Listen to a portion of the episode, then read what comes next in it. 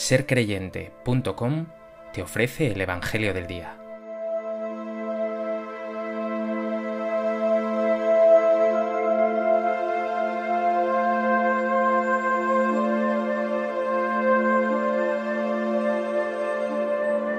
Del Evangelio de Mateo.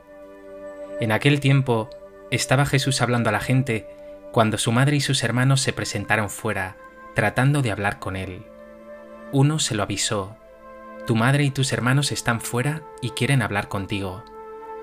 Pero él contestó al que le avisaba, ¿quién es mi madre y quiénes son mis hermanos? Y extendiendo sus manos hacia sus discípulos dijo, Estos son mi madre y mis hermanos.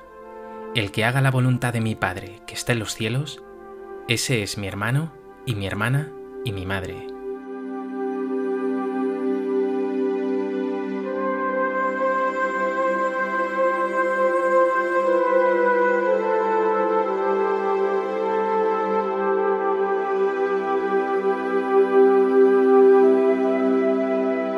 Hoy, día 16 de julio, la Iglesia celebra la memoria de la bienaventurada Virgen María del Monte Carmelo, comúnmente conocida como la Virgen del Carmen una de las advocaciones marianas más arraigadas en el pueblo de Dios.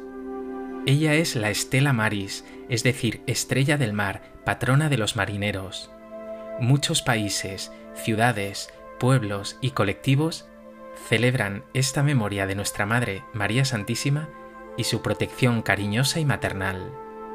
Como curiosidad, solo en España un millón de mujeres llevan los nombres de Carmen, María del Carmen o Carmela pues que a ellas, de una manera especial, las bendigas siempre.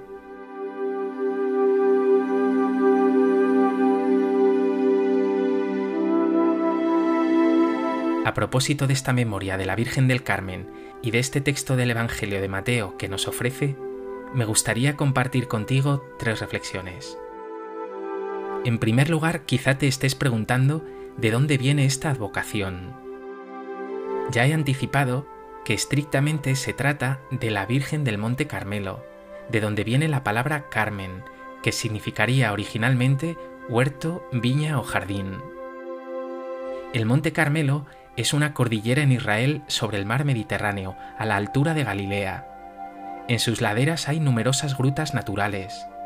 Se cree que en ellas rindieron culto a Dios Elías y su discípulo Eliseo, profetas bíblicos del siglo IX a.C. Ciertamente fueron numerosas las personas que se retiraban a esas cuevas para vivir una vida en soledad junto a Dios como monjes o eremitas. Una forma de vida que fue continuada en los siglos III y IV por personas que querían seguir de cerca a Jesucristo. Más adelante, a mediados del siglo XII, un grupo de devotos de Tierra Santa procedentes de Occidente decidieron instalarse allí como esos antiguos eremitas, y escogieron como patrona a la Virgen María.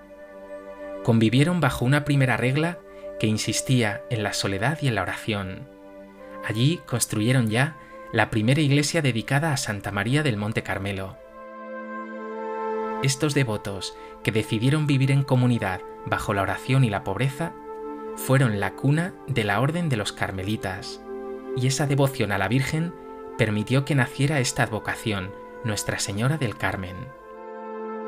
Han sido por tanto los carmelitas quienes han difundido en el pueblo cristiano esta devoción. En el contexto de este carisma carmelitano, la advocación a la Virgen del Carmen se presenta ante ti como una invitación a la oración, a la contemplación, a la entrega a Dios. Por eso pregúntate, ¿cómo es tu vida de oración y de contemplación? ¿Tienes momentos de soledad con Dios?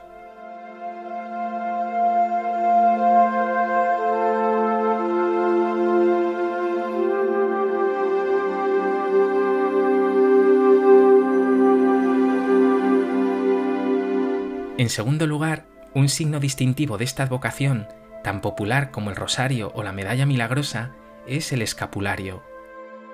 Consiste en un cordón que se lleva al cuello con dos piezas pequeñas de tela color café, una sobre el pecho y la otra sobre la espalda. Representa un hábito en miniatura que todos los devotos pueden llevar y que quiere ser un signo de consagración.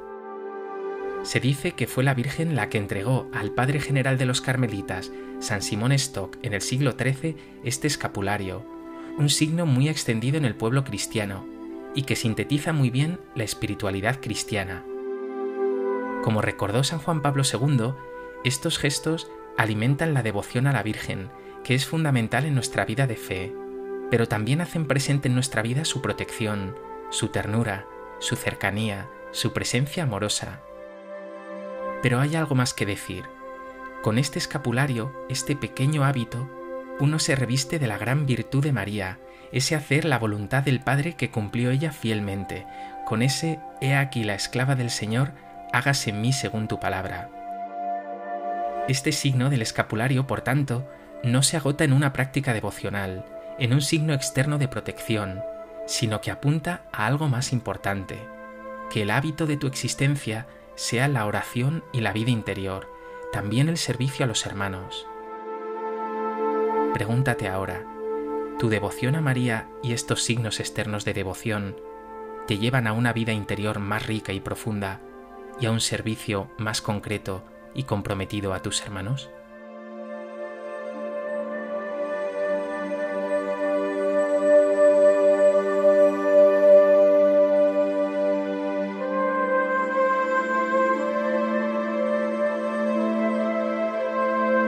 En tercer lugar, he recordado que nuestra Madre María, Virgen del Carmen, es patrona de los marineros, Stella Maris, estrella del mar. Los marineros, antes de esta revolución tecnológica o digital, dependían de las estrellas para marcar su rumbo en el inmenso océano. Ellos se encomendaban a María para que los protegiera y guiara siempre. Hoy tú también puedes pedirle a María, Madre de Dios y Madre tuya, que sea para ti estrella del mar, que te guíe en el camino de la vida, especialmente en los momentos de noche o de tormenta, y lo haga siempre hacia el puerto seguro que es Cristo. Hoy puedes también recordar y meditar ese dicho popular.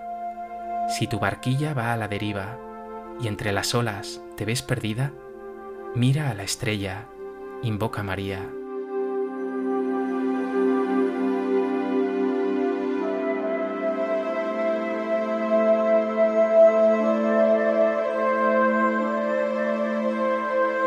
Pues que esta memoria de Nuestra Señora, la Virgen del Carmen, te anime no solo a acercarte y amar más a María, sino a profundizar en esa invitación que ella te hace a una vida interior más rica, a una vida de fidelidad a la voluntad del Padre y a un servicio cada vez mayor a tus hermanos.